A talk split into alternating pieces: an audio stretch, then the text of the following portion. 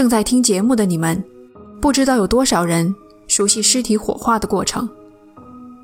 进行火化时，尸体被平放在锅炉里，密集的火焰从上下两个方向均匀地喷射出来，将温度迅速升至一千度左右，让尸体持续稳定的燃烧。尸体很难完全烧成灰烬，总是有一些骨骼碎片残留。这还是密封环境下燃烧的结果。传统的柴堆火葬，因为燃烧物减少。火焰温度降低，开放环境的干扰等因素，尸体会保存得更完整。简单来说一句话，被火烧的时候，人的身体其实没有你想象的那么脆弱。七十年代的美国西弗吉尼亚州福耶特维尔小镇的十六号公路上立着一面墙，墙上挂着六幅照片，五个小孩，一个大人。还写有好几段文字，大意是说，一九四五年的平安夜，我们家遭到了火灾。官方报告声称五个孩子葬身火海，却没有找到他们的半块尸骨。警方的动机是什么？他们为什么要撒谎，还逼迫我们相信那些谎言？我们经受多年的折磨，他们从中又得到了什么好处？墙的顶部用最大号的字体写了一句话：“三十年过去，现在调查还不算晚。”这里是奇谈第十九期《阴谋之宴》。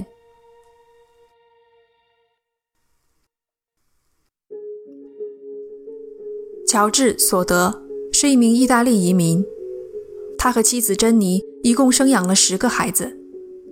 大儿子在二战前线，小女儿才刚刚两岁。一大家子人定居在福耶特维尔，一个意大利移民聚居的小镇。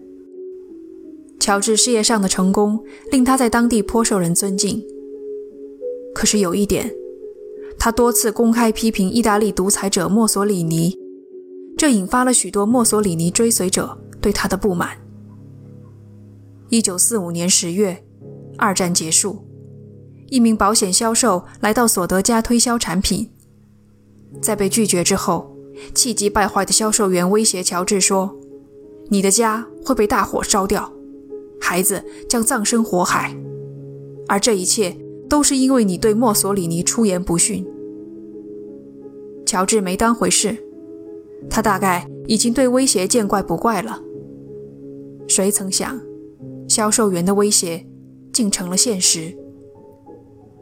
火灾当晚是圣诞节平安夜，乔治和年长的两个儿子已经睡下，剩下五个弟弟妹妹特别兴奋，连连请求母亲让他们晚点上床。珍妮同意了，圣诞节嘛，纵容一下孩子们也没什么。他叮嘱两个男孩把余下的家务做完，便抱着小女儿上楼休息了。十二点半。珍妮被楼下的电话铃声惊醒。电话接起来后，那边传来一个她并不熟悉的女人的声音，要找一个从未听说过的人。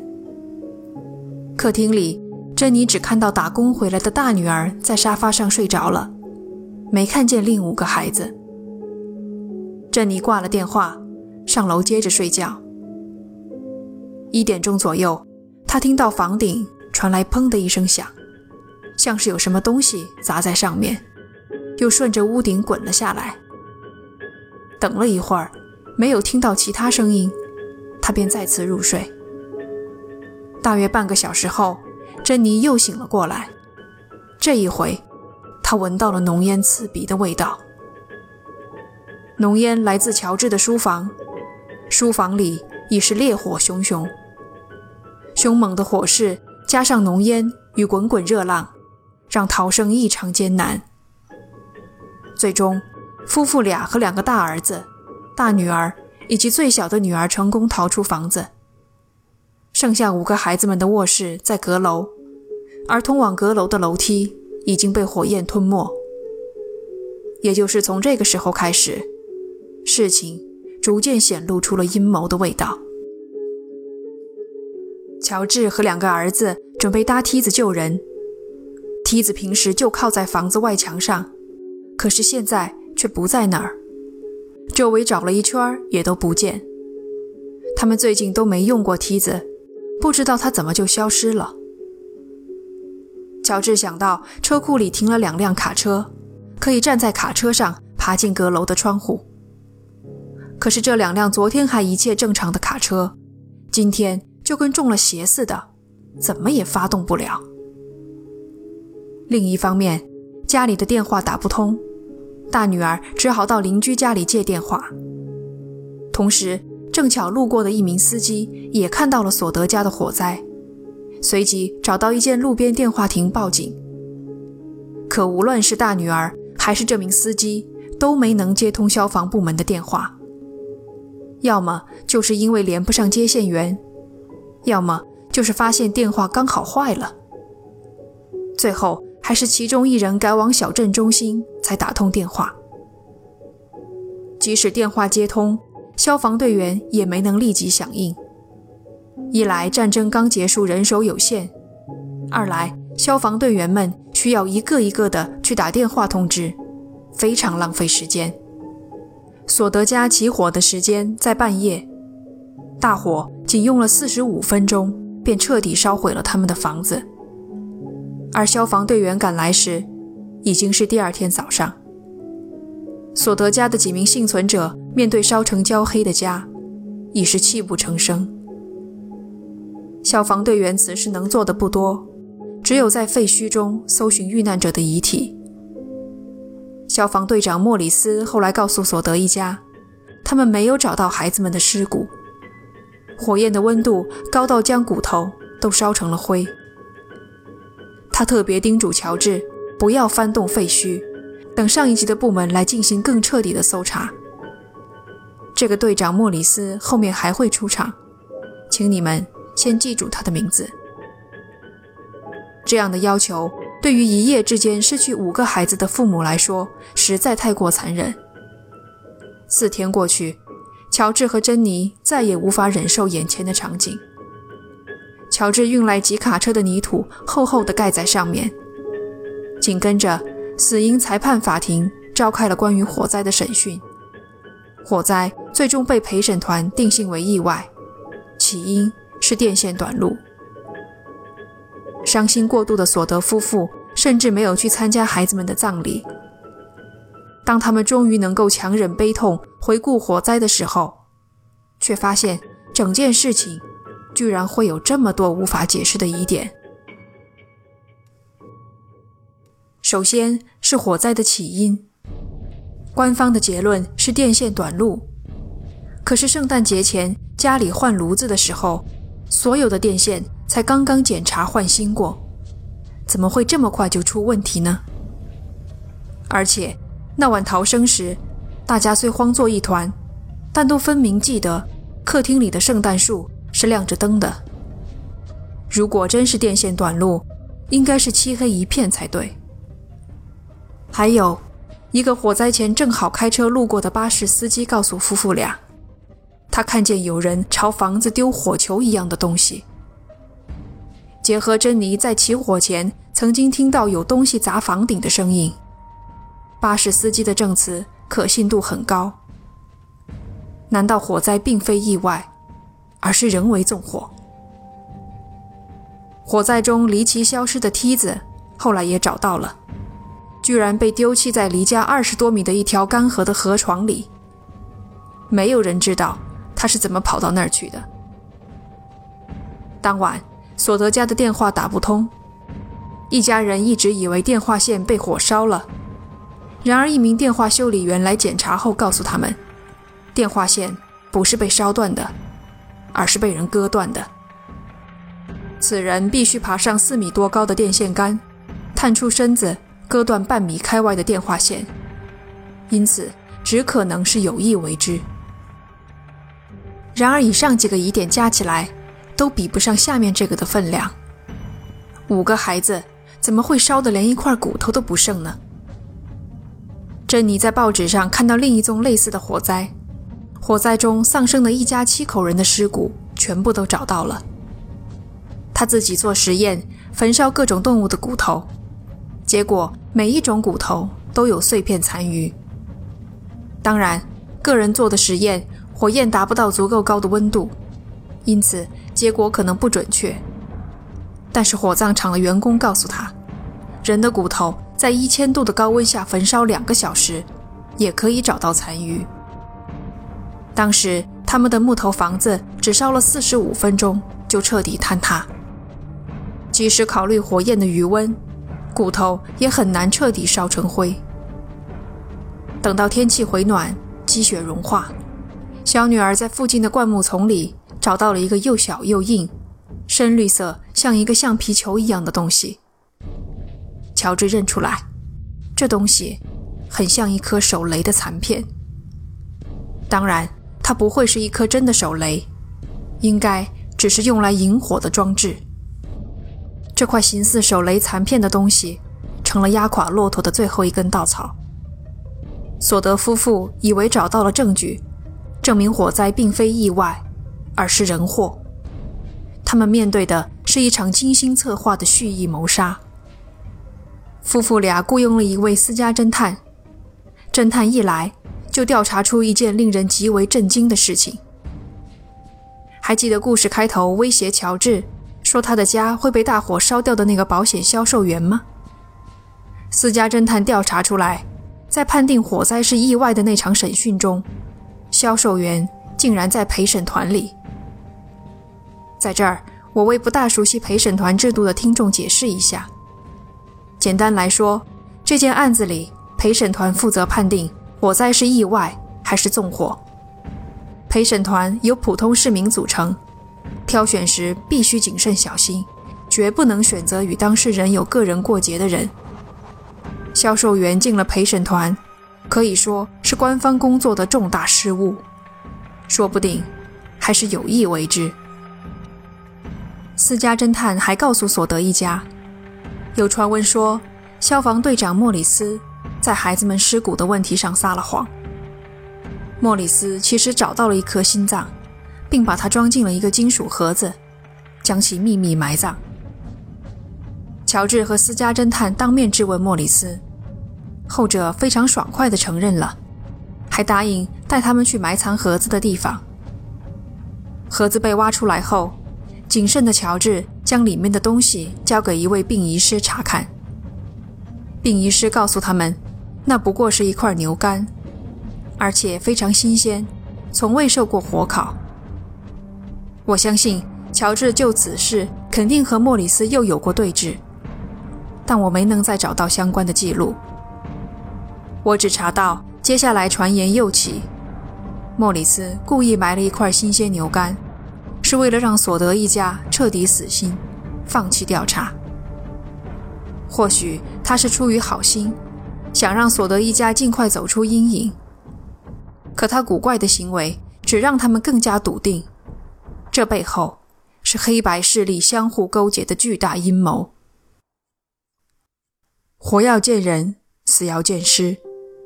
索德夫妇发誓要找寻真相，无论付出多大的代价。如果孩子们还活着，他们只可能是被人绑架。在美国，绑架案归 FBI 管辖。乔治给 FBI 局长写信，希望他能让 FBI 介入调查。局长亲自回信，他对索德家的遭遇深表同情。但已有的线索不足以令他们介入。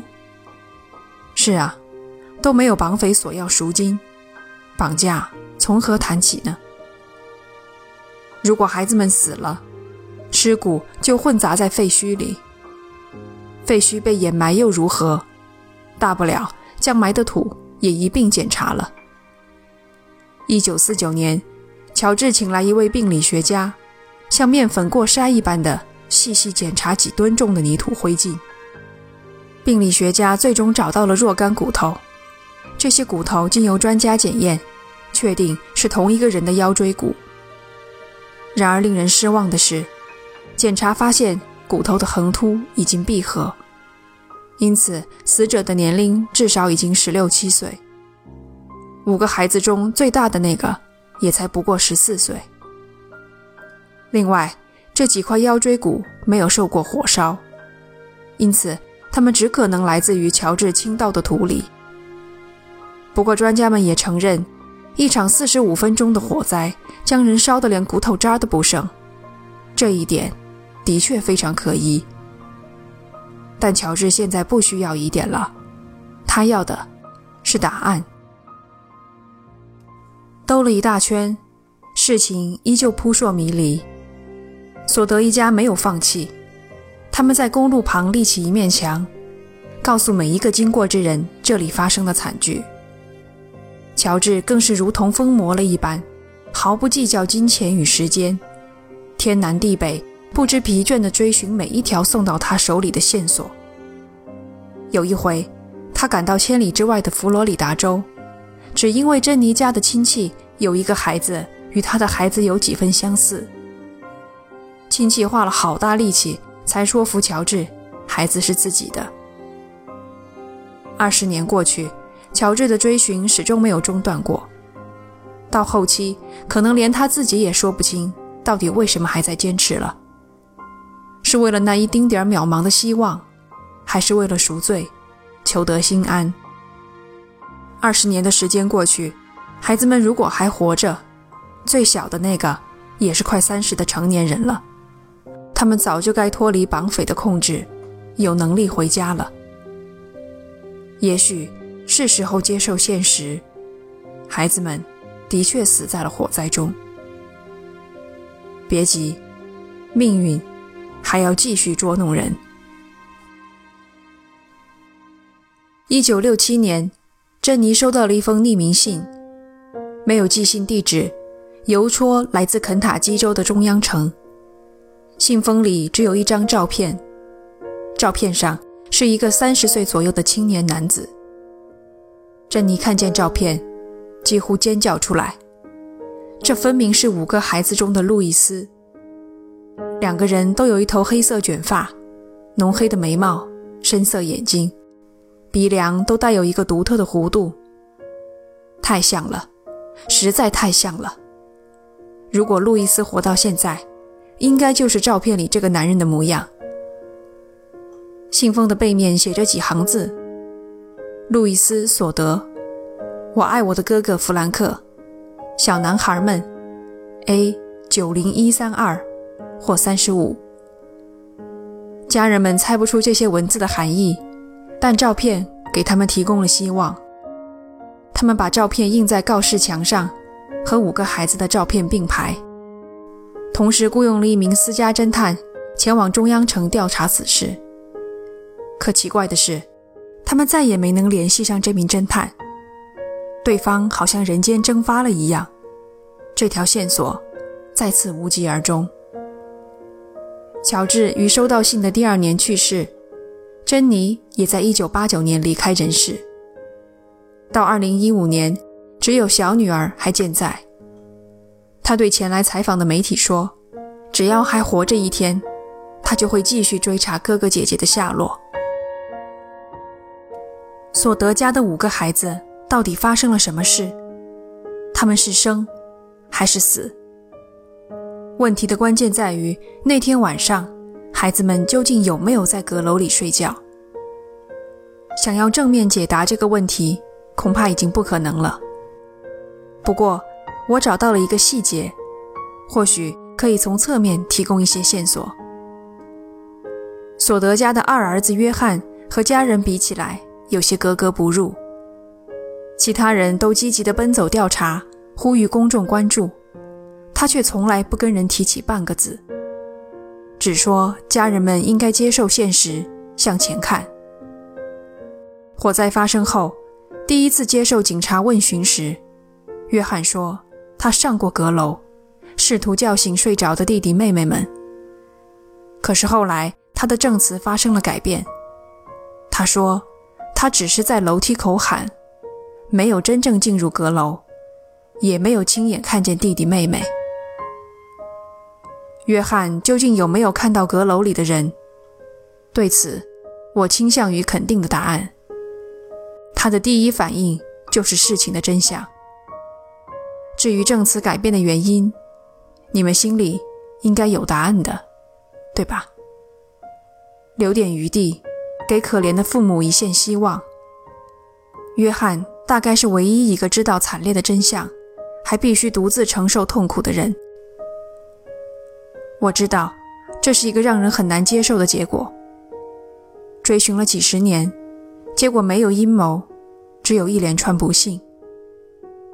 你可以热衷阴谋论，但你要小心，因为阴谋论会让你越陷越深。很多时候，人们宁愿相信虚假，因为他们难以接受真实。一个装睡的人是叫不醒的。